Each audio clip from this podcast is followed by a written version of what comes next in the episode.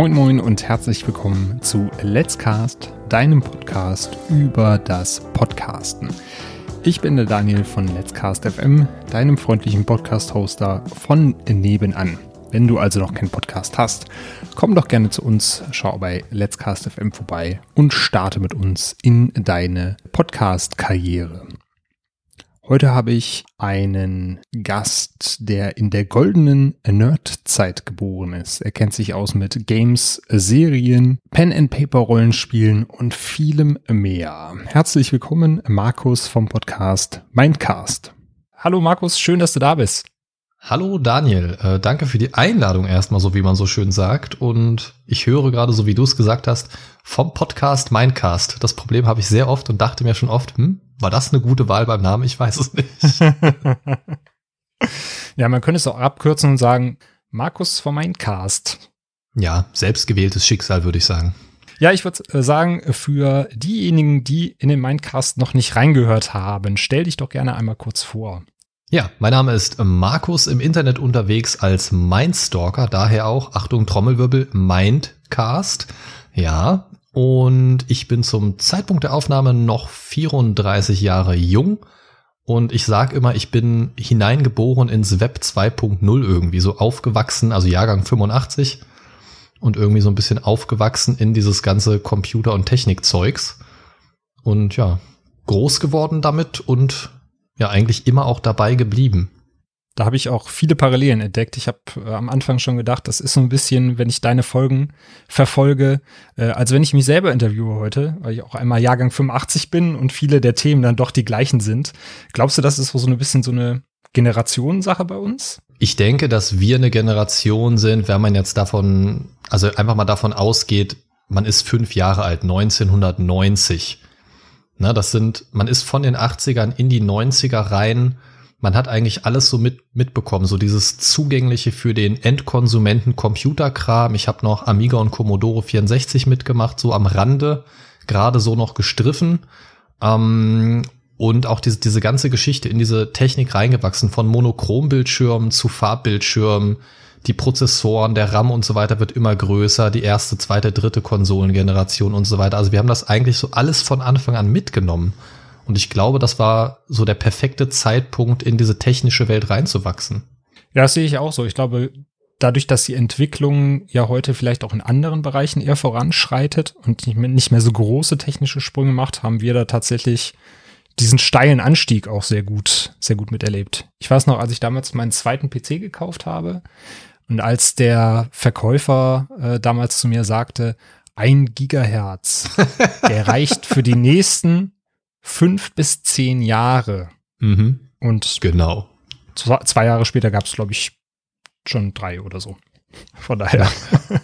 ja, ich weiß auch noch, also mein erster eigener PC damals war, ne, also der wirklich in meinem Zimmer stand. Ähm, was war das? Ich glaube, einen 60 Megahertz Rechner. Also der wirklich mein eigener PC war mit 8 MB RAM. Und ich habe das in einer der letzten Folgen schon mal erzählt bei mir im Mindcast. Damals bin ich total abgestürzt auf das Spiel MDK. Ich weiß nicht, ob dir das was sagt. Oh ja. Ähm, und das lief nicht mit 8 MB RAM. Und mein Vater ist wirklich wie mein persönlicher Held losgezogen, hat den nächsten Elektronikmarkt geplündert. Und das muss damals echt noch ein schwieriges Unterfangen gewesen sein und ein teures vor allen Dingen. Der kam zurück mit mehr RAM. Ich hatte 16 MB RAM. 200 Prozent. Ja. Und das war Bombe. Also wenn ich an sowas zurückdenke, das ist lächerlich. Das ist wirklich lächerlich. Wir haben auf der Arbeit bei uns ähm, drei Computer, also einen im Leitungsbüro und zwei im Personalbüro. Und ich glaube, mein Handy hat mehr Leistung als alle drei zusammen.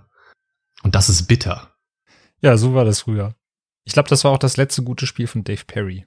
Aber bevor wir jetzt so sehr abschweifen und äh, die Leute mit unserem Gaming-Fachwissen hier verwirren, äh, sag doch gerne mal, wie du eigentlich zum Podcasten gekommen bist.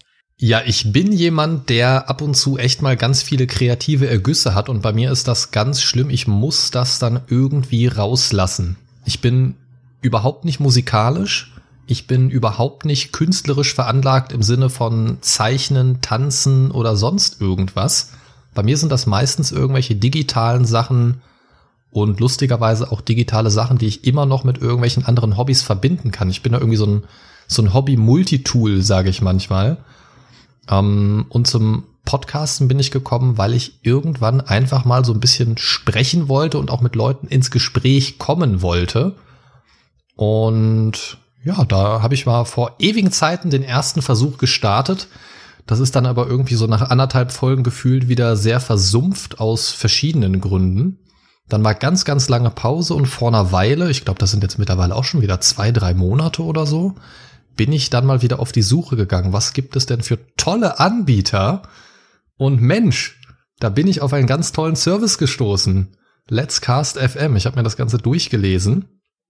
Ähm, den Zehner kannst du mir dann nachher überweisen. Ne? und habe mich da mal ein bisschen ja, reingelesen und habe das Ganze einfach mal ausprobiert und habe mich dann relativ schnell auch entschlossen, äh, euch mein Geld in den Rachen zu werfen, weil mich das relativ früh überzeugt hat. Und ich bin jetzt, wie gesagt, im ersten Anlauf waren es anderthalb Folgen und das Ganze ist versumpft und ich bin jetzt äh, ja schon bei elf Folgen und fortlaufend. Und es macht sehr viel Spaß und ich hoffe, dass da noch viele weitere Folgen kommen. Ja, das hoffen wir natürlich auch. Da muss man natürlich dazu sagen, äh, wir sind natürlich vielleicht als Service der der erste Stein gewesen, aber die Motivation und die Themen, die bringst du ja alleine aufs Parkett. Von daher äh, ist es natürlich dann Chapeau an dich, dass du da jetzt auch schon die elf Folgen abgerissen hast in der Zeit mhm. und auf das da noch viele Folgen sollen und werden. Das nennt man übrigens in Köln äh, Hans Dampf in allen Gassen, was du beschrieben hast. ja, auf das noch viele Folgen folgen um nochmal bei den Doppelungen äh, wieder zu landen. Ja, also du hast gerade von Motivation gesprochen. Meine Motivation, jetzt tatsächlich nochmal so durchzustarten, ich meine, man hätte sie auch einfach sein lassen können, war tatsächlich, dass ich gesehen habe, ähm, es gibt einige Podcaster in diesem Bereich, also so Nerd- und Hobbykrams und so weiter, um es mal ganz grob zusammenzufassen. Aber irgendwie, weiß ich nicht, so gefühlt sind das alles irgendwie so große Podcaster, die, ja, ich sag mal, eine gewisse Gefolgschaft aus diversen sozialen Medien und so weiter haben. Und das habe ich halt nicht. Ich bin halt so, also internettechnisch gesehen niemand. Ähm, auch wenn ich hier und da vertreten bin, so rein von der Größe und, und äh, Gefolgschaft bin ich halt keine große Persönlichkeit oder so. Von daher war es für mich ein ganz tolles Experiment auch einfach. Kommt das, was ich als unbeschriebenes Blatt anbiete, auch bei Leuten an? Ist das interessant oder klickt sich da auch gar keiner rein. Von daher ist natürlich die Statistikseite bei euch immer sehr schön frequentiert von mir. Ich gucke halt immer so, ob ich so einen gewissen mhm. Zuwachs sehe und freue mich dann auch, wenn mal auf der Spotify-Übersicht ein neuer Abonnent auftaucht, wenn die Zahl da so ein bisschen höher geht. Ich meine, unterm Strich mache ich das nicht für Zahlen. Ich monetarisiere meinen Podcast auch in keiner Weise. Aber es ist natürlich schön zu sehen, es wächst und es kommt tatsächlich bei Leuten an und dann kommt auch mal über Facebook äh, eine Feedback-Anfrage oder also es kommt Feedback an mich zurück, mit dem ich da noch arbeiten kann und das ist halt echt eine schöne Sache, weil das ist der Moment, wo ich merke, okay, es kam tatsächlich irgendwo an, es saß wirklich jemand da und hat sich das auch angehört. Du hast noch zwei, zwei interessante Sachen gesagt. Äh, einmal, ähm, dass du eher ein unbeschriebenes Blatt bist. Äh, ich glaube deswegen auch der Titel, der, der, der Subtitle, der Nerd von nebenan. Ja, das könnte man so sagen. Und äh, die zweite Sache mit den Statistiken fand ich noch sehr interessant. Äh, da gibt's nämlich auch immer wieder in diversen Facebook-Gruppen Diskussionen drüber, wie man denn seinen Podcast äh, analysiert und auswertet. Bevor ich mal so unsere Best Practice in den Raum werfe, wie gehst du denn an die Sache mit den Statistiken ran? Ähm, also grundsätzlich der erste Blick fällt natürlich ähm, darauf, wenn ich zum Beispiel eine neue Folge veröffentliche, gucke ich meistens so ein, zwei, drei Tage, also die ersten ein, zwei, drei Tage nach der Veröffentlichung, schaue ich ähm, auf der Seite in die Statistik, gucke, gibt es da schon Zahlen, die angezeigt werden, wurde ganz speziell natürlich die neue Folge schon abgerufen von potenziellen Hörern. Vergleiche das nochmal mit der Spotify-Übersicht, ähm, die ja nochmal separat abrufbar ist. Und dann hat man ja schon mal so einen ersten Eindruck, wurde das schon abgerufen und wurden die alten Folgen vielleicht auch mal abgerufen. Ähm, einen ganz guten Vergleich kann man noch ziehen, wenn man im Zeitraum, also so sehe ich es zumindest, wenn man im Zeitraum der letzten Tage nochmal auf die alten Folgen zurückschaut das werden sich die Stammhörer, sage ich mal, jetzt ja nicht immer und immer wieder anschauen äh, oder anhören. Ähm, daran kann man ja nochmal so ein bisschen ablesen, sind vielleicht neue Leute dazugekommen, die reingehört oder sich das Ganze auch angehört haben. Genau, du hast da zwei gute Indikatoren genannt, die wir auch mal so ein bisschen empfehlen. Viele denken ja, wenn sie Hörer oder Hörerinnen Zahlen präsentiert bekommen, dass das tatsächlich stimmt, aber das ist im Podcasting ja nicht der Fall, weil es halt ein offenes System ist. Deswegen kann man, wenn man jetzt kein Spotify ist und äh, jeden Account tracken kann, nicht ermitteln. Deswegen empfehlen wir auch, wie du das jetzt schon richtig gesagt hast, so sich innerhalb der ersten 48 Stunden mal anzuschauen, wie oft wird die neue Folge runtergeladen. Und das vergleicht man einfach mit der nächsten, um dann zu schauen, so beim letzten Mal waren es 120 in den ersten 48 Stunden, jetzt sind es 150. Da kann man schon sagen, okay, entweder fanden mehr Leute, die mich abonniert haben. Die Zahlen wären sehr schön übrigens. das kommt noch, das kommt noch. Ja, entweder fanden mehr Leute als vorher den Weg zum Podcast, also habe ich mehr Hörerinnen und Hörer gewonnen, oder einfach von der Gruppe an Leuten, die ich schon habe, fanden vielleicht mehr Leute Folge X interessanter als Folge Y. Das sind natürlich so zwei, zwei Wege, das äh, irgendwie auszuklamüsern. Ähm, genau. Und das, was du auch gesagt hast, fand ich auch sehr interessant werden die anderen Downloads mehr, daran lässt sich immer ganz gut erkennen, ob noch neue Leute dazukommen. Ja, also bei mir ist es zum Beispiel auch so, dass ich ähm, die Folgen bei mir sonntags veröffentliche, sonntags gegen Mittag. Der Plan dahinter ist bei mir so ein bisschen, die Leute, die am Wochenende Zeit haben, können sich das Ding direkt anhören. Und von der Folgenlänge habe ich das ja in der Regel so um die 30 Minuten. Da steckt ja auch ein Sinn dahinter. Und zwar mein Plan dahinter ist, dass die Leute sich das theoretisch in der Bahn oder auf dem Weg zur Arbeit im Auto und so weiter anhören können. Ja. Also Zeit, die man sowieso anders nicht groß verbringen kann. Also man ist eh unterwegs, dann kann ich doch auch mal bei Mindcast reinhören oder bei anderen Podcasts oder wie auch immer. Und viele Podcasts, die ich kenne oder hier und da mal so stellenweise verfolge, sind tatsächlich zu lang. Die wären mir persönlich zu lang pro Folge, so zwei Stunden Mindcast Nummer 10, äh, zwei Stunden, aber das war ein Special. Also für das regelmäßige Hören und auch für das zeitnah zur Veröffentlichung äh, hören. Da finde ich persönlich diese langen ähm, für diesen Zweck einfach zu lang. Also wenn ich das nebenbei am PC, beim Zocken oder sonst irgendwas höre, geht das, klar. Aber mein Ziel war eben auch, das so ein bisschen Leuten anzubieten, die das auf einem ja, durchschnittlich langen Arbeitsweg irgendwie hören können und sollen. Und das tun tatsächlich auch einige, das weiß ich. Ähm, und das ist gut, das kommt gut an. Das ist dann immer so, kriege ich ähm, von ein, zwei Leuten, die ich auch im Real Life kenne, quasi, kriege ich dann so im Laufe des Montags, im Laufe des Arbeitstages so ein Feedback, hey, ich habe das heute Morgen gehört, das und das hat mir gut gefallen, zu dem Thema sage ich das und das. Und das ist dann schon mal ganz schön. Das zaubert mir dann immer direkt so ein Lächeln ins Gesicht. Da kann die Woche doch gut starten. Hast du, hast du ähm, auch schon anderes Feedback bekommen? Also, dass irgendwas in eine Richtung ging, wo die Leute gesagt haben, das könntest du noch anders machen und hast du das dann angepasst? Ähm, auf jeden Fall. Ähm, ich habe das am Anfang auch ganz klar kommuniziert. Ich habe äh, ja auch einen eigenen Discord von meinem äh, Gaming-Kram und so weiter.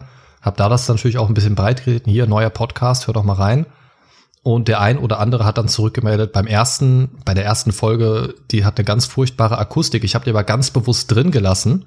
Ich hätte sie auch nochmal rauslöschen und neu machen können. Ich habe sie ganz bewusst drin gelassen, weil es einen Fortschritt für mich selbst zeigt. Und das war ein Fehler, den ich bei der ersten Folge gemacht habe. Und ich habe mich bewusst dazu entschieden, obwohl das so aus Marketing-Sicht, aber ich verdiene ja kein Geld damit, richtig dumm ist, dass die erste Folge total schrottig klingt. Ähm, das war ein Fehler bei mir beim Export, habe ich zu spät gemerkt, war richtig doof, aber ich habe es drin gelassen. Da kam natürlich die Mitteilung, boah, das klingt ganz furchtbar, super laute Atemgeräusche und das wurde durch so einen Filter irgendwie ganz komisch hochgezogen, ganz merkwürdig. Ähm, ja, und ansonsten, ich habe in den ersten, ich glaube, zwei oder drei Folgen waren's, habe ich immer sehr aktiv nach Feedback gefragt, nach jedem Thema. In den ersten ein, zwei Folgen hatte ich das auf jeden Fall noch drin. Da habe ich immer zum Abschluss, mein Podcast ist ja ungefähr so gedrittelt, ähm, ein, ein Drittel pro Thema ungefähr. Und habe nach jedem Thema dann gefragt, hey, wie siehst du denn das? Und habe ein, zwei explizite Fragen zu diesem Thema gestellt. Ne, also, bist du auch ein Fan von Actionfilmen oder irgendwie sowas? Das ist was, das habe ich mir so vorgestellt, funktioniert für einen Podcast allerdings ja nur sehr bedingt. Und das habe ich so ein bisschen als Feedback zurückbekommen, dass der Podcast ja eher so zum Anhören ist, gegebenenfalls man Feedback kommt, aber man nicht so diesen direkten, sofortigen Austausch suchen sollte. Und das habe ich so für mich auch erstmal übernommen, macht auch irgendwie Sinn. Und ja, das habe ich so für mich übernommen. Und so ein paar inhaltliche Sachen habe ich ein bisschen überarbeitet im Laufe der Folgen. Genau. Deswegen auch mal das äh, Special Nummer 10 ausprobiert mit Gast zu podcasten. War für mich ein totales Experiment. Ähm, auch für meinen Gast, den Martin, war das ein totales Experiment, weil er überhaupt nicht sprecherfahren ist. Also gezielt zu sprechen. Ähm, und das war sehr spannend, aber da kam durchweg positives Feedback und das hat Spaß gemacht und das wird auch definitiv nicht das letzte Mal gewesen sein. Aber es gibt, also ich denke, und das, das wirst du, glaube ich, bestätigen können, es gibt immer so kleine Stellschrauben, die man nach und nach so ein bisschen anpassen muss, gerade am Anfang, bis man so wirklich seinen Weg gefunden hat. Wenn man, wie ich, du bist ja, glaube ich, auch so ein bisschen ähnlich gepolt, so eine recht perfektionistische Ader hat, dann findet man sowieso immer irgendwas, woran man drehen kann. Und da kann man sich auch sagen, so in der nächsten Folge mache ich es auf jeden Fall besser. Oh ja, oh ja, das stimmt. Also Perfektionismus ist ein Thema, über das wir nicht sprechen sollten, sonst sind wir nächste Woche noch dran. Aber das ist tatsächlich so. Also ich hatte mindestens, also in den elf Folgen, die bis zum Zeitpunkt jetzt veröffentlicht worden sind, ähm, hatte ich mindestens vier, fünf Folgen, wo ich gesagt habe, boah, die müsste ich eigentlich nochmal neu machen, weil mir irgendein Thema ein bisschen zu kurz war oder mir ein, zwei für mich persönlich wichtige Schlagwörter da drin gefehlt haben oder so ein paar Gedanken. Und ich mir dann gedacht habe, boah, ich kann jetzt keinen Podcast von einer Stunde oder von einer halben Stunde nochmal neu aufnehmen, weil ich einen Gedanken vergessen habe. Das wäre völliger Irrsinn. Ähm, nee, habe ich mich dann dagegen entschieden. Das sind so Sachen, ähm, wer meinen Podcast kennt oder vielleicht demnächst kennenlernt, herzlich willkommen. Ähm, der, der wird das wissen, mein Podcast ist aufgeteilt in drei kleine Teile, ein Thema ungefähr je zehn Minuten. Und das sind Themen, die in der Regel auch zu einem späteren Zeitpunkt nochmal wiederkommen. Das sind bei mir ja nie fertig ausdiskutierte, ähm, fachlich analysierte Themen in dem Sinne. Das sind immer so Momentaufnahmen. Das, was es sonntags in der Folge in der Aufnahme gibt, das ist das, was mich die Woche über viel beschäftigt hat. Und das sind natürlich Themen, die immer mal wiederkommen. Das Gute ist ja, dass du die Themen dann auch einfach nochmal aus einer anderen Perspektive beleuchten kannst. Genau. Also ich kann das auf jeden Fall nachvollziehen. Ähm, ich sitze im Schnitt auch oft da und denke, ah, die Sache hättest du ja noch erwähnen können. Da hättest du ja nochmal nachhaken können. Boah, wenn du da den Spruch gebracht hättest, das wäre doch geil gewesen. Das wäre richtig Aber lustig gewesen. genau. jetzt sitze ich hier und lach drüber und kein anderer. Verdammt nochmal. Ja, kannst ja noch so in der Post noch so reinschneiden, so ha ha ha ha. Tete.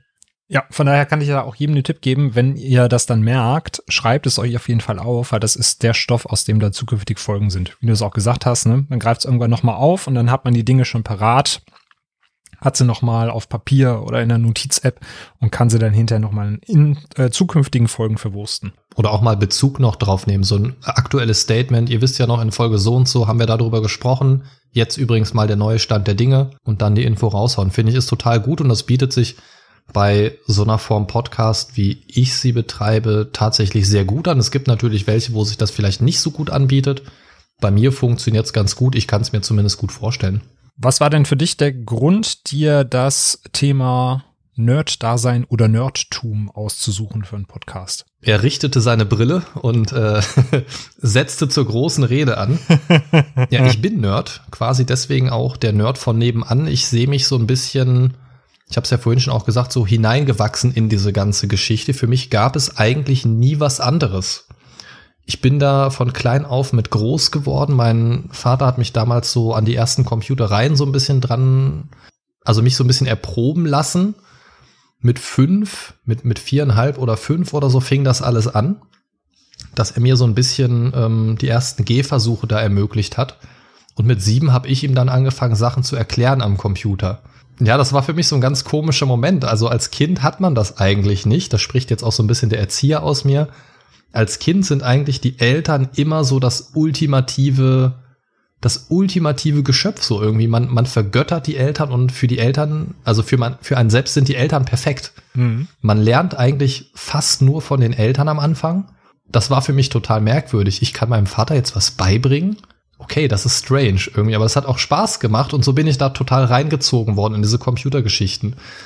Natürlich dann auch in das Zocken und auch ganz früh schon in Sachen, keine Ahnung, Schreiben. Schreiben fand ich immer super nervig mit der Hand. Am Computer ging Schreiben viel einfacher. Also habe ich sehr früh angefangen, am Computer zu schreiben. Ich habe sehr früh angefangen, so Kurzgeschichten und so weiter zu schreiben. Und da fing das mit diesem Kreativität ausleben eigentlich schon an. Und das ist dann einfach ganz schnell ein Strudel geworden. Dann kamen coole Spiele dazu.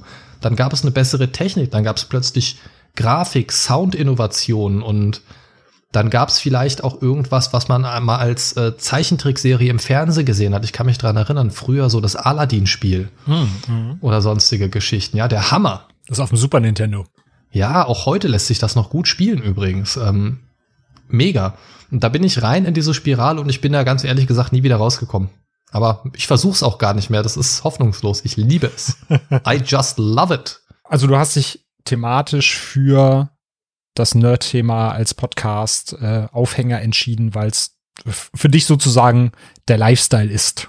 Ja, ich würde es tatsächlich so ein bisschen als Lifestyle bezeichnen. Ähm, es ist aber auch einfach ein Thema, wozu ich was sagen kann, wozu ich mhm. zum einen überzeugend, aber auch überzeugt, muss man dann klar differenzieren, ähm, etwas zu beitragen kann, weil ich A, selbst Dinge in diese Richtung produziere, sei es jetzt ein Gaming-Livestream oder sei es jetzt Pen-and-Paper-Rollenspielrunden für Freunde und Bekannte oder andere kreative Sachen. Also ich bewege mich einfach sehr viel in diesem Bereich. Es ist jetzt nicht nur das Podcasten als Nerd-Hobby oder ich spiele jetzt Computerspiele als Nerd-Hobby. Eigentlich bewegen sich, habe ich auch schon mal in einer Folge drüber gesprochen, eigentlich bewegen sich fast alle Hobbys in diesem nerdigen Bereich. Und was bietet sich da eher an, als darüber zu sprechen? Wobei es natürlich auch den anderen Ansatz gibt. Es gibt ja auch diese Podcasts oder Online-Inhalte im, im weitesten Sinne, muss ja nicht unbedingt immer ein Podcast sein, wo Leute versuchen, sich Wissen anzueignen und quasi auch diese Reise dokumentieren von mhm. vom Anfang bis zum Ziel. Das so, das so ein bisschen mit zu dokumentieren, finde ich auch spannend. Aber da wüsste ich jetzt tatsächlich gar nicht, was ich da dokumentieren sollte. Du hast ja gerade schon ein paar Hobbys angesprochen. Das ist natürlich ein vielfältiger Themenbereich. Wie gehst du denn äh, bei der Themenauswahl vor? Das ist eigentlich ganz einfach. Ich habe mir so als meinen groben Ablaufplan, also der, der, äh, also in meinem Outro hört man ja zum Beispiel äh, auf Englisch gesungen Games, Movies and More. Das war damals, das ist übrigens mein allererstes altes Intro vom, vom ersten Podcast-Versuch, das, was ich jetzt als Outro benutze. Das war mir dann aber zu lang. Es geht ja knapp eine Minute. Und habe das dann ja umgeändert nach den ersten zwei Folgen ungefähr. Und das war auch so ein bisschen der Ansatz. Games, Movies and more. Das heißt, ich versuche, beziehungsweise es kommt natürlich immer so ein bisschen darauf an, was mich in der Woche beschäftigt. In der Regel ist ein Thema irgendwie mit Gaming verzahnt und eins mit Filmen, Serien und eins darüber hinaus so ein bisschen was anders geartete Hobbys oder anders geartete Themen in dem Bereich angeht. Das ist nicht immer so, aber das, das ist so das, das grobe Konzept. Und welches Thema es letzten Endes wird, ist tatsächlich das, was mich am ehesten beschäftigt. Und wenn es mal über eine Woche mehrere Themen sind, dann überlege ich halt, wozu kann ich jetzt auch halbwegs interessant was zu erzählen. Es gibt natürlich auch Themen, wo man einfach nicht viel zu sagen kann. Sprichst du dann frei über die Themen oder machst du dir da vorher Notizen?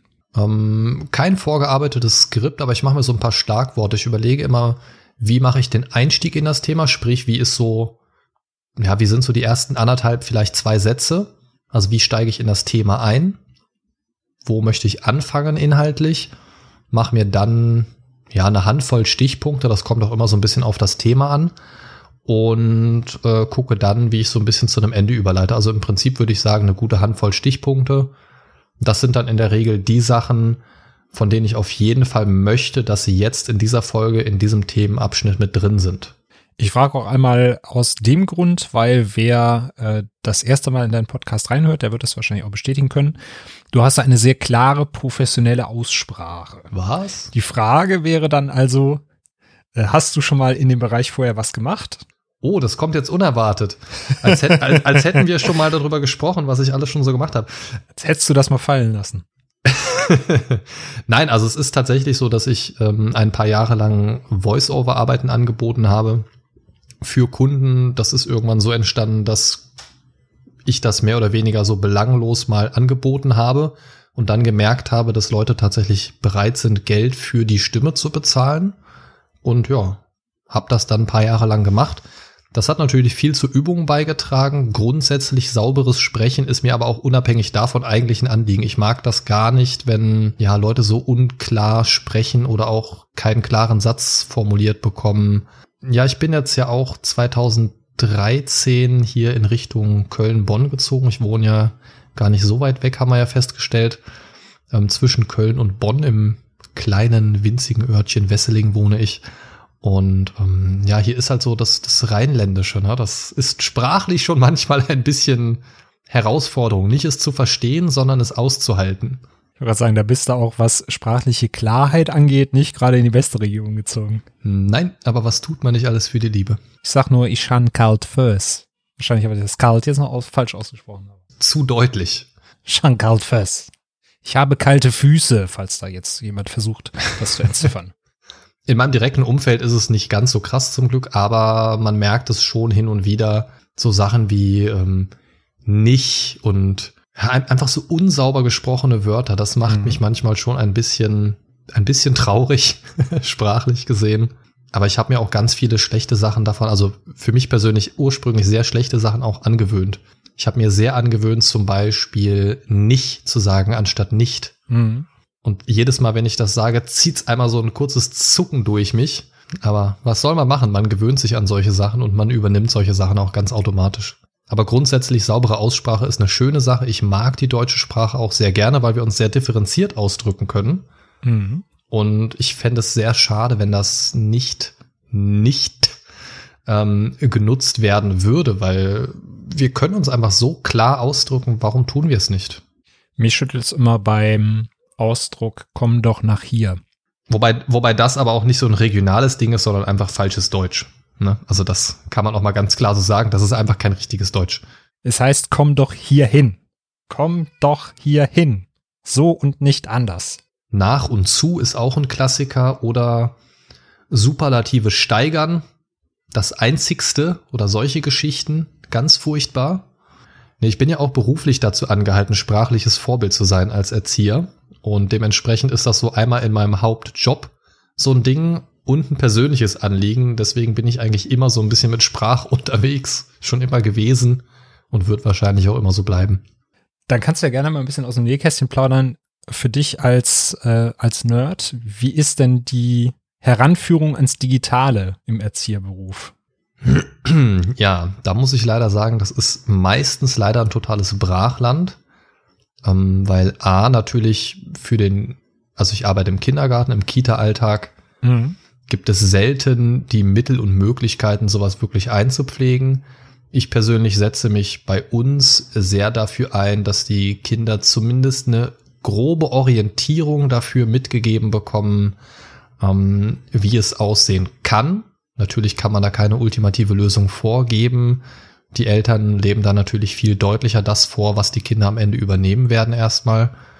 Ähm, aber man kann Alternativen anbieten und das anbieten, was ich persönlich jetzt als gesunden, angemessenen Medienumgang sehen würde. Also ich persönlich bin auch viel zu jung mit Ballerspielen und so einem Kram aufgewachsen. Ich habe mit viel zu wenigen Jahren auf dem Zähler Horrorfilme mir angeguckt und so weiter. Ich glaube, ich habe den Weg ganz gut geschafft. Mich hat's nicht kaputt gemacht zum Glück. Aber ich weiß, dass es auch viele Kinder und auch erwachsene Menschen gibt, die das nicht so gut verkraften würden. Und ich glaube einfach, alles verbieten und so weiter oder sich nur an diese Altersvorgaben zu halten, ist nicht der richtige Weg.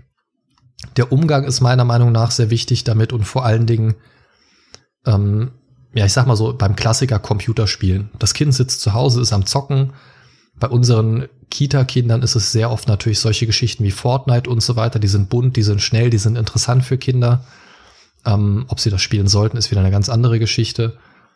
Ähm, nicht unbedingt sowas zu verbieten, sondern mein Ansatzpunkt wäre, den Eltern zu empfehlen, zeigt ehrliches Interesse. Ja. Ja, das heißt nicht unbedingt habt Interesse an diesem Spiel oder an diesem Hobby generell, sondern interessiert euch dafür, dass sich euer Kind für etwas interessiert. Also zeigt dem Kind Wertschätzung, ich sehe, was du tust. Ich finde es gut, dass du dich beschäftigst und über das, wie du dich beschäftigst und wie du dich hiermit beschäftigst, darüber kann man dann in den Austausch gehen. Sei es jetzt durch Medienregeln, keine Ahnung, wie viel Zeit verbringe ich am Fernseher oder generell mit elektronischen Medien und so weiter. Mhm. Ähm, darf man auch nicht vergessen, ein Medium wäre auch ein Buch. Ja, deswegen sage ich immer elektronische Medien. Ähm, weil komischerweise haben Eltern ja auch nur damit Probleme. Ne? Wenn die Kinder fünf Stunden ein Buch lesen würden, wäre das nicht einseitig und nicht eintönig. Dann würden die feiern. Ähm, das nur so als kleiner Wink mit dem Zaunpfahl. Es gibt auch noch andere Sachen als Bücher. Ja. I'm just saying. Aber das sind Sachen, die sind Eltern auch oft gar nicht bewusst oder auch vielen Erziehern nicht. Und ich finde, da muss viel mehr passieren, da muss viel mehr Aufklärung passieren. es müssten auch viel mehr Erzieher in dem Bereich in der Lage sein, überhaupt einzuordnen, wovon sprechen die Kinder da. Ja, das finde ich einen guten Punkt. Also im Endeffekt muss man sich irgendwann als Eltern mit dem Thema auch dann auseinandersetzen, selbst wenn es Bereiche sind, die man vielleicht nicht so toll findet. Das hast du schon richtig gesagt. Man muss es ja nicht toll finden, aber man müsste zumindest sagen, ich sehe, was du tust und ich sehe, womit du dich beschäftigst. Und wenn du drüber reden möchtest oder wir generell einfach drüber reden, dann weiß ich wenigstens, wir sind da auf Augenhöhe und nicht das von oben herab sagen, das ist schlecht, das darfst du nicht. Ja, seien wir mal realistisch, die Kinder finden es dadurch nur noch interessanter. Etwas zu tun, was die Eltern verbieten, ist grundsätzlich immer interessant. Und liebe Eltern, egal was ihr tut, wenn die Kinder darauf Zugriff möchten, glaubt mir, sie kriegen darauf Zugriff um nochmal auf das Thema Voiceover zurückzukommen, äh, wie funktioniert denn so eine Aufnahme dafür? Wie muss man sich das denn vorstellen, wenn man sowas noch nie mitbekommen hat oder selber gemacht hat?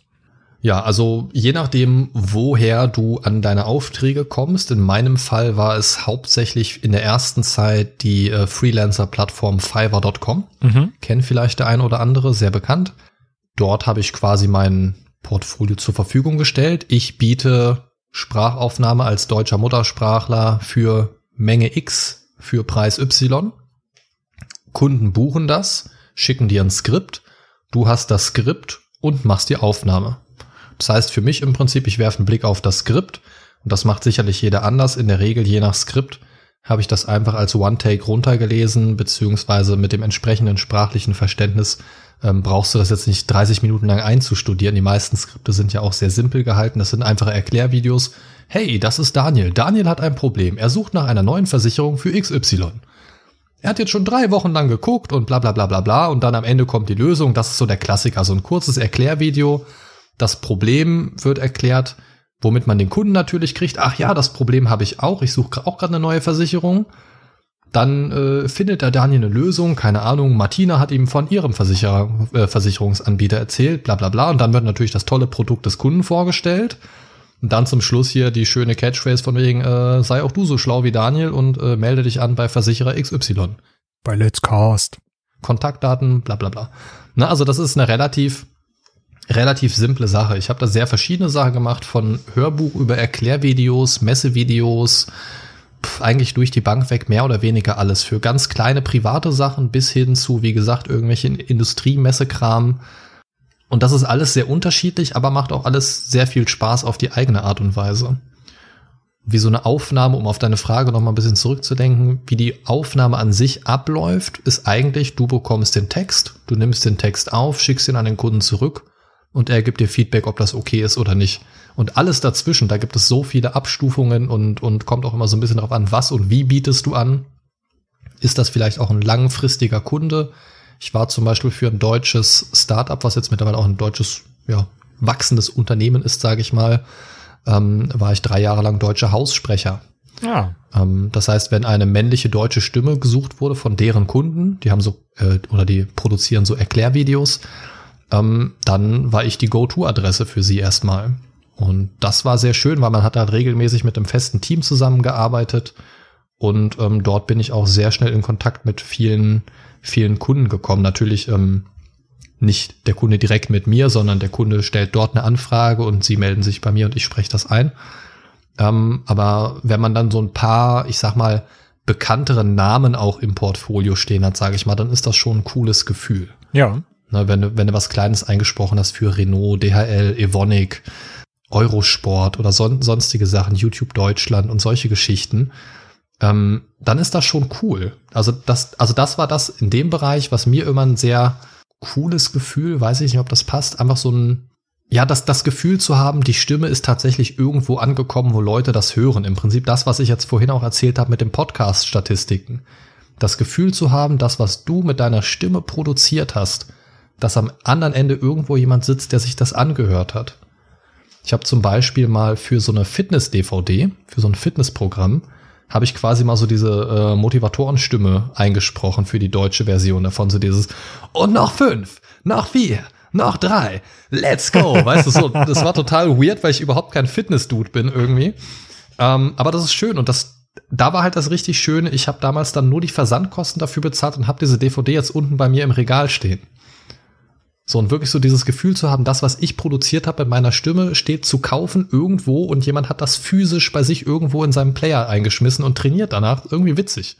Das ist ein sehr schöner Twist, dass jemand ein Fitnessvideo guckt und die Stimme, die einem dazu antreibt, äh, die Funde zu verlieren, ist eigentlich der Markus, der in seinem Hoodie in seinem Gaming-Sessel sitzt. Ja, Mann, genau so ist es. Genau so ist es. Das war auch, das war auch total strange einzusprechen und ich habe auch schon ein paar Mal überlegt, ob ich dieses, also ich finde, also dadurch, dass ich das aufgenommen habe, kenne ich dieses Fitnessprogramm ja tatsächlich und das basiert im Prinzip, ich will jetzt keine Werbung dafür machen, aber es basiert im Prinzip darauf, dass du ohne Material innerhalb von 30 Minuten mit 30 Minuten am Tag ähm, verschiedene Bereiche deines Körpers trainieren kannst. Und das baut in verschiedenen Schwierigkeitsstufen aufeinander auf. Das finde ich vom Konzept her eigentlich total toll. Aber ich kann, ich kann das nicht machen, weil ich höre die ganze Zeit meine Stimme. Das, das läuft, also ich kann, ich kann nicht, also das ist, als wenn mein eigener Schweinehund zu mir spricht und sagt, jetzt mach das doch mal, los jetzt, noch fünf, noch vier, weißt du? Das, das funktioniert genau. für mich überhaupt nicht. Ich muss halt lachen dabei. Ich habe das ein paar Mal angefangen, aber es geht nicht. Aber ich bin ja tatsächlich auch und war ich auch nie Synchronsprecher. Synchronsprecher ist ja tatsächlich wieder was ganz anderes. Das wäre etwas, das würde ich tatsächlich mal sehr, sehr gerne machen. Ähm, ich habe auch schon so über Fiverr mal so kleinere Rollen für so wirklich mini kleine Indie-Games ergattern können, für irgendeine kleine Mod zu irgendeinem Spiel und sowas, irgendein so Einheiten-Sound. Da wollten die das, das für irgendein so Militärspiel, irgendein so äh, Strategy-Ding. Und da musste ich irgendeinen so einen deutschen General oder irgendwas sprechen. Da sollte ich dann Englisch sprechen, aber mit so einem starken deutschen Akzent. Oh. Ja. Also so dann, we have to get them. You have to follow my command. Und, und solche Sachen, das, das, solche Sachen sind sehr witzig. Und das, das ist natürlich besonders schön, wenn man irgendwas ähm, einsprechen kann oder irgendwas beisteuern kann ähm, für einen Themenbereich, für den man sich auch selber interessiert. Das ist schon schön. Ich habe auch für irgendeinen Schweizer Escape Room irgendwas mal eingesprochen. Irgend so eine virtuelle böse Computerstimme von irgendeiner KI, die böse wird. Äh, das war auch sehr witzig. Es gibt so ein paar Sachen, wo ich immer gerne mal so zwischendurch wieder zurückdenke, wo ich mir dachte, ah, das war schon ganz cool. Aber ich glaube, ich würde es auch sehr verstörend finden, wenn ich meine Stimme selbst irgendwann mal ja über den Weg laufe sozusagen. Ja, stell dir mal vor, du gehst hier irgendwo in Köln in Escape Room und hörst auf einmal deine böse Computerstimme, die zu dir spricht. Ja, ja, aber das wäre ziemlich cool, weil dann wüsste ich nämlich schon die Lösung zu dem Rätsel.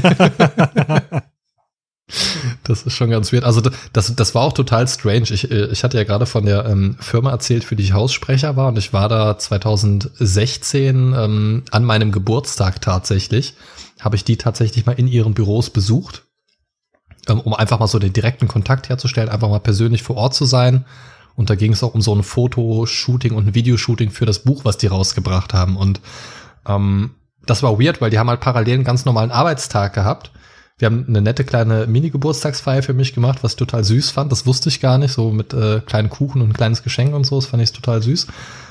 Aber parallel hatten die ihren normalen Arbeitstag und ich habe aus drei verschiedenen Büros, aus drei verschiedenen Richtungen immer meine Stimme gehört von irgendwelchen Voice-Over-Dateien, die ich ein paar Tage vorher eingesprochen hatte. Und das war so strange das war richtig verrückt. Und ich habe mir dann so vorgestellt, scheiße, ey, das läuft hier den ganzen Tag über Boxen teilweise. Die hören mich den ganzen Tag rauf und runter. Es gibt ja ein paar Schauspieler, die das auch gerne nutzen. Äh, ich weiß, dass Jack Nicholson das gerne gemacht hat, dass er in seine Filme gegangen ist und sich äh, hinter Leute gesetzt, gesetzt hat, um ihnen dann quasi was ins Ohr zu hauchen. Hier kommt Johnny. Schön mit der genau. Axt im Kino. Und ich glaube, Anthony Hopkins hat das beim Schweigen der Lämmer auch gemacht, soweit ich mich Boah, erinnere. bei dem hätte ich richtig Angst. Das ist ein super Schauspiel, aber ich finde, er hat sowas richtig Angsteinflößendes. Ich weiß nicht, durch, ob das durch diese Rolle erst gekommen ist bei mir, aber ich finde, ich weiß nicht, ich will nicht gemein klingen, aber das Gesicht, das hat irgendwas, irgendwas Angsteinflößendes für mich. Ich weiß nicht, hm. woran das liegt. So etwas Durchdringendes. Aber wenn der auf einmal so neben mir, neben mir, ja, die Augen, glaube ich, sind's, wenn der neben mir so den Kopf zwischen den Sitzen lang schieben würde, ich glaube, ich würde direkt in die Hose machen. Wenn ich mir was für ein Spiel aussuchen könnte als Synchronstimme, würde ich tatsächlich auch ein Strategiespiel nehmen und dann, jawohl, auf geht's! ah! Ja. Einfach nur von A nach B geklickt zu werden. Ja, oder schöne, gute alte Warcraft 2 oder 3, ich weiß nicht, in welchem Teil das war, da hatten die äh, Einheiten ja immer, wenn du die öfter angeklickt hast, auch irgendwann so Blödelsprüche. Äh, haben die Orks dann irgendwann auch gesagt, als Grüner hat man's nicht leicht. ja, genau. Stop touching me, hat, glaube ich, einer dann irgendwie noch gesagt. Uh, das hat gepiekst. Oder die, die, die männlichen äh, Menschensoldaten äh, haben dann auch so Sachen gehabt wie, ah, geh zur Armee, haben sie gesagt. Und solche Sachen. äh, die, die fand ich immer gut. Ich habe damals auch tatsächlich diese Soundfiles genommen, weil die lagen tatsächlich als Wave-File, glaube ich, sogar irgendwo im Spielverzeichnis, jedenfalls als irgendein Audio-File. Und äh, da habe ich mir dann immer so kleine Geschichten zusammengeschnitten selbst irgendwas eingesprochen und dann so Antworten von den Einheiten so als Dings gemacht. Und das habe ich, ah, ja. das habe ich schon als Kind gemacht. Da habe ich in meiner letzten Folge jetzt erst drüber gesprochen, im, im, äh, beim Thema kreativer Umgang mit Sprache. Und das habe ich schon als Kind tatsächlich gemacht. Äh, Kassettenrekorder, irgendwelche, also ich als Interviewer, als Reporter quasi. Und dann Sachen von CDs aus Liedern oder aus dem Radio so als Antworten reingeschnitten und habe dann da so, hier bitte die Gänsefüßchen vorstellen, lustige Interviews draus gemacht. Ähm, also man sieht schon, das zieht sich bei mir wirklich sehr durch irgendwie, seit, seit immer eigentlich. Ja. Das ist auch einfach was, das macht Spaß. Und wenn man mit so einem kleinen Blödsinnsprojekt A seine kreative Energie ausleben kann und im besten Fall sogar noch irgendjemanden damit eine Freude machen kann, weil es interessant ist, weil es Spaß macht, weil es einem vielleicht einen blöden Tag versüßt, ähm, das ist für mich wirklich das Nonplusultra. Ja, da hast du hast du mich tatsächlich an meine Kindheit erinnert. Äh, ich habe früher selber Radioshows gemacht sozusagen. Ich habe mich auch mit dem Kassettenrekorder hingesetzt, habe was erzählt, mhm. das Wetter, die Nachrichten, bla bla bla, habe dann was aus dem Radio aufgenommen als neuen Song. Diverse Kassetten von meinem Vater überspielt, der sich dann oh, oh. hinterher geärgert hat. ja, aber vielleicht war das tatsächlich auch so bei mir der erste Schritt Richtung Richtung Podcasting. Ja, ich glaube, also ich glaube, dass das jeder kennt, wenn man mal so zurück überlegt, wo, wo habe ich so in meinem Leben oder wo wurden mir die Weichen gestellt, ähm, um da zu sein, wo ich heute bin, sei es jetzt was den Job angeht oder eine persönliche Einstellung zu irgendeinem Thema, das kann man ja auf alles, alles überstülpen, diesen Gedanken, äh, dieses Gedankenspiel. Dann kommt man, glaube ich, relativ schnell zu einem Punkt, wo man sagt, ja, da war der Moment, wo es genau in diese Richtung gegangen ist. Mhm. Genau. Oder da war die Person, XY, die vielleicht ja. was ähnliches gemacht hat oder ja, oder vielleicht auch was ganz Gegenteiliges gemacht hat, was mich dazu bewegt hat, etwas ganz anderes zu machen, dass ich gesehen habe, okay, sowas will ich niemals machen. Mhm. Ne, oder sowas würde ich niemals tun, wenn man jetzt im, im äh, inter, intersozialen Bereich mal nachdenkt. Ja. Mir fällt gerade noch ein, wir haben gerade darüber gesprochen, wäre vielleicht tatsächlich auch mal ein Thema als eigene Folge beim Mindcast, wir haben gerade über das Thema Sprecher gesprochen. Mir ist gerade eben so eingefallen, als das Thema so ausgeklungen ist. Ich habe ja tatsächlich auch mal sechs Jahre Webradio moderiert. Das ist, ah. das ist auch so ein, so, so ein ganz essentieller Bereich natürlich. Ne? So ins Leere sprechen ohne Zuschauer. Irgendwie versuchen, eine Spannung aufzubauen, den, den Zuhörer motiviert dabei zu behalten, an der Stange zu halten quasi. Und ähm, auch gezielt sprachlich Inhalte zu vermitteln. Das ist ja nicht nur die reine Ansage von Liedern, sondern auch, keine Ahnung, ein Interview führen oder, ähm, keine Ahnung, News vorbereiten für die Hörer und solche Geschichten oder sich auch ein Sendungskonzept zu überlegen. Also nicht nur drauf loszubrabbeln, sondern auch äh, konzeptionell zu arbeiten. Das gehört ja dann in so einem Bereich auch dazu. Das finde ich auch eine ganz spannende Sache. Das ist so ein bisschen nervig zwar immer, so dieses Grundgerüst erstmal bereitzustellen, Arbeit rein zu investieren, bevor man dann losplappern kann. Aber man merkt am Ende, glaube ich, dass dann auch was Sinnvolles bei rumkommt. Und das ist ja im Podcasting auch nichts anderes. Ich meine, natürlich kann man da auch drauf losquatschen einfach, aber da bist du ja dann auch schon durch das Webradio gut vorbereitet gewesen zu wissen, ich mache mir vorher Gedanken darüber und ich schreibe mir ja. gewisse Dinge oh, auf, ja. bevor ich in eine Folge reingehe, bevor ich in der Folge sitze und nicht, nicht weiß, was ich erzählen soll. Oh ja, oh ja, also das, das merkt man auf jeden Fall, aber das sind ja auch alles so Punkte, wenn man die so ein bisschen auf dem Schirm hat. Also man merkt, dass es absolut Sinn macht, weil das sind ja auch Punkte, die ihr bei euch auf der Seite ja auch bei den Podcasting-Tipps quasi mit einpflegt. So grundsätzliche Sachen, wie starte ich einen Podcast, was gehört so alles dazu, so ein paar weiterführende Links anzubieten oder auch so ein paar, ja, am Anfang vielleicht eher nebensächliche Themen zu behandeln, wo man dann aber spätestens, wenn man drin steckt im Thema und so einen Podcast selber macht, merkt, okay, vielleicht klicke ich mich dann doch noch mal in den Artikel rein und lese mir das noch mal durch. Und ich finde, die sind, also klingt jetzt wieder wie Schleimerei irgendwie, aber ich finde, das ist bei euch auf der Seite auch einfach sehr angenehm geschrieben. Also das ist nicht so dieses Fachgesimpel oder Gefachsimpel, sondern es ist so geschrieben, dass ich mir das auch gerne durchlese. Selbst wenn es ein Thema ist, ähm, wo ich das Gefühl habe, ich kenne mich schon aus, denke ich mir so, Das ist nett geschrieben, das ist nicht übermäßig lang gehalten, da klicke ich mich einfach mal rein und lese das einfach.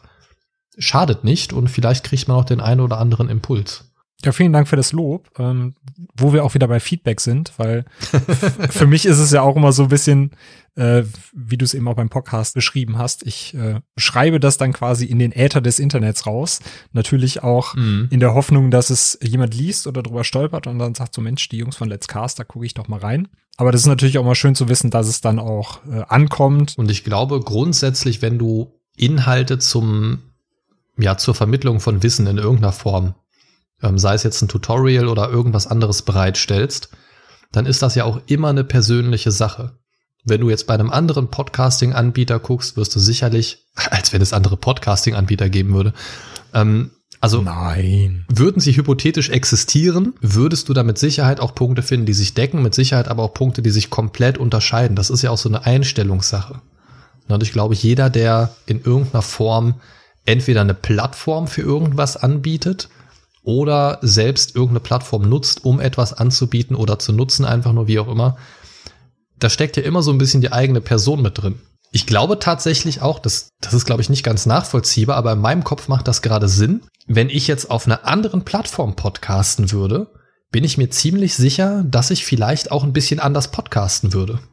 Einfach weil dieses Umfeld, diese, diese Community im weitesten Sinne, ich meine, wir sind jetzt nicht der, der große Haufen Podcaster, der sich am Wochenende trifft auf ein Getränk und keine Ahnung was, aber dadurch, dass man zum Beispiel auch bei euch im Support-Channel, im Slack und so weiter schon mal mit dem einen oder anderen geschrieben hat und ich bin jetzt mittlerweile auch mit dem einen oder anderen einfach mal so privat in Kontakt getreten, so, so außerhalb von offiziellen Channels, einfach quasi über äh, Private Messaging. Mhm ähm, dass da schon so anfangen, so kleinere Kontakte zu entstehen. Und das ist einfach ein super angenehmes Gefühl. Und ich glaube, wäre ich in einem anderen Kontext irgendwo reingerutscht, sei es jetzt vielleicht auch nur ein englischsprachiger Anbieter, dann wäre das vielleicht nicht so.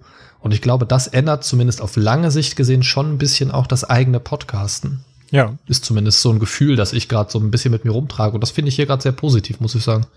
Ja, das wirst du ja aus, aus deiner Erzieherausbildung oder aus dem Beruf auch so ein bisschen kennen, ne? dass einfach auch das Umfeld sehr beeinflussend ist in den, in den Dingen, die man tut.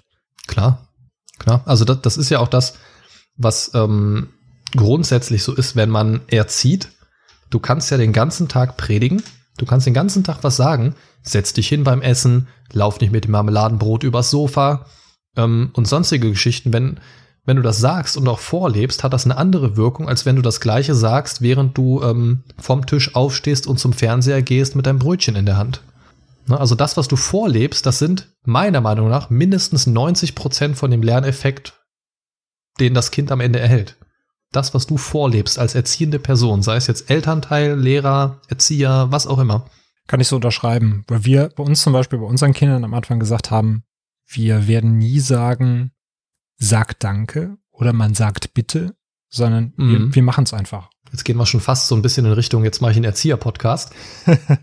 ja, aber ich habe ja auch schon bei mir in der Einleitung gesagt von meinem äh, Mindcast, das wird immer mal wieder reinschwappen, das bleibt auch nicht aus. Ich, ich finde das total spannend, weil am, äh, am Anfang sind das ja erstmal nur übernommene Verhaltensweisen.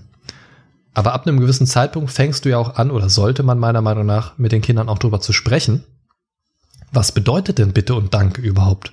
Warum sagen wir das? Was, macht das mit dir, wenn das jemand zu dir sagt? Was macht es mit dir, wenn du das zu jemandem sagst? Und dann können Kinder immer noch selber überlegen. Das ist ja letzten Endes eine eigenständige Persönlichkeit. Das ist unser Auftrag, zu eigenständigen, gesellschaftsfähigen Persönlichkeiten zu erziehen. Dass die Kinder dann irgendwann auch mal sagen, okay, ich bedanke mich einfach nicht. Das ist irgendwann dann aber auch an einem Punkt, wo man das akzeptieren muss. Du kannst das natürlich versuchen, drüber zu zwängen, aber das wird in der Regel nicht funktionieren. Das führt dann höchstens dazu, dass sie es irgendwann sagen, aber nicht meinen. Ich finde das auch ganz furchtbar, wenn ich Kinder habe, die das so antrainiert haben. Oh, da kommt jetzt der Erzieher, der hat gesehen, dass ich äh, dem einen mit der Schaufel durchs Gesicht gezogen habe. Ich habe das ganz oft. Ich gehe auf das Kind zu, nicht um den jetzt zu Entschuldigungen zu zwingen, sondern um diese Situation zu klären, um das aufzuarbeiten mit den beiden, die beteiligt sind. Mhm. Ähm, und sobald der Schlagende mich sieht äh, ja, Entschuldigung, äh, reicht ihm die Hand und schüttelt die, egal ob er das will oder nicht, dreht sich zu mir um. Ja, aber ich habe schon Entschuldigung gesagt. So nach Motto, du brauchst jetzt nicht kommen, das ist schon geklärt. und ich gehe trotzdem weiter, knie mich trotzdem zu dem Kind, sage, nee, das ist noch nicht geklärt. Du hast dich jetzt entschuldigt, das ist super nett. Danke dafür. Da sind wir dann wieder bei Bitte und Danke. Aber glaubst du, das tut jetzt nicht mehr weh am Kopf? Da ist immer noch eine rote Beule am Kopf. Das Kind weint immer noch. Ja, du hast dich entschuldigt, aber. Deswegen bin ich kein Fan von sowas überzuzwingen. Die Kinder müssen halt verstehen, warum und was hängt damit zusammen. Und das funktioniert bei jungen Kindern noch nicht, aber man kann ihnen die Möglichkeiten anbieten, es zu lernen. Ja, cool, Markus. Die letzten Minuten gehören dir, um nochmal den Leuten da draußen zu sagen, wo sie dich hören können, wo sie dir Feedback geben können. Und falls du noch ein paar abschließende Worte in den Äther blasen möchtest, hast du jetzt Gelegenheit dazu. Das ist ja fantastisch, meine eigene Werbeplattform, total super. ja, also hören könnt ihr den Mindcast ganz logisch natürlich auf mindcast.letscast.fm. Das ist so die erste Anlaufadresse. Weiterhin gibt's mich auf den gängigen Plattformen Spotify, iTunes und so weiter, wie sie nicht alle heißen. Da einfach mal nach Mindcast suchen. Schwarzes Logo mit weißer Schrift Mindcast und ein bisschen bläulichem Geschwurbel drumrum. Ähm, dann findet ihr mich auch. Ansonsten Facebook unter facebook.com slash Mindcast Podcast. Jetzt muss ich kurz überlegen. und auf Twitter unter dem Benutzernamen at mindstalker85. Das sind so die Hauptanlaufadressen. Ja. Und hören solltet ihr mich natürlich äh, hauptsächlich dann, wenn ihr selber Nerds seid, Nerds werden wollt oder euch diese Themen einfach interessieren. Und ich denke mal, wenn ihr euch nicht von der ersten akustisch grausigen Folge abschrecken lässt, lasst, werdet ihr auch das ein oder andere Thema entdecken, bei dem ihr sagt, oh ja, das äh, interessiert mich doch, da klicke ich mich mal rein. Ja, und ich freue mich immer über Feedback. Genau. Das ist noch ganz wichtig zu sagen, weil ich freue mich vor allen Dingen auch immer zu hören, wenn neue Leute da sind, von denen ich noch nicht weiß, dass sie den Podcast hören, ist das immer schön zu wissen, ach, da ist einer dazugekommen, einer mehr, der meinen Worten lauscht. Ähm, ja, haben wir vorhin ja schon kurz drüber gesprochen. Das ist einfach ein schönes Gefühl zu wissen, dass die Worte irgendwo ankommen. Und es ist nie zu spät, um Nerd zu werden. Das sei hier Nein. an dieser Stelle gesagt. Nein, Nein, nein, nein. Ich glaube, so ein kleiner Nerd steckt auch in allen irgendwie. Ich glaube auch. Und sei es nur das Bücherlesen oder sei es nur, ach, irgendwas. Also ich, also ich glaube, jeder, der ungefähr in unserem Alter ist, plus minus zehn Jahre, hat auf jeden Fall sehr starkes Nerdpotenzial. Ja, cool. Dann danke ich dir auf jeden Fall, dass du dabei warst in dieser Folge. Da hatten wir sehr gerne äh, sowohl für angehende Nerds als auch für äh, Eltern, angehende Eltern vieles dabei heute, wo sich jeder etwas Passendes raussuchen darf. Vielleicht gibt's bald doch noch einen Erzieher-Podcast. ja, du, ich habe ja einen Papa-Podcast, von daher bist du da jederzeit herzlich eingeladen. Habe ich schon gehört. Ich vermisse irgendwie, dass da neue Folgen kommen. Was ist da los? Ja, da, da steckst du den Finger in die Wunde, du ja, das können wir ja nochmal ja. äh, nach der Aufnahme ausdiskutieren. Richtig. Jedes Mal, wenn ich denke, so heute machst du eine neue Folge, fängt dann abends ein Kind irgendwie an zu quaken und danach denke ich mir, ich will jetzt nicht mehr über Kinder reden. ja, aber dann macht ihr Notizen und macht genau mit der Situation beim nächsten Mal weiter. Also Stoff habe ich genug, das kann ich ja schon mal sagen. Ja, eben. Ja, da kann ich dir auch ein Lied von singen. ja, ähm, du, du bist jetzt mein persönlicher Arschtreter. Du kannst mir einfach äh, einmal die Woche schreiben. Wo bleibt die neue Folge? Pflege, wo bleibt die neue Folge? Mache ich. Ich suche das Schaufel-Emoji und dann geht's los. Genau, richtig. Dann geht die Post ab. In diesem Sinne, ich wünsche dir noch einen schönen Tag. Freue mich auf die nächste Mindcast-Folge. Bis dann. Sonntag, 12 Uhr. Ciao, ciao. Bin da. Tschüss.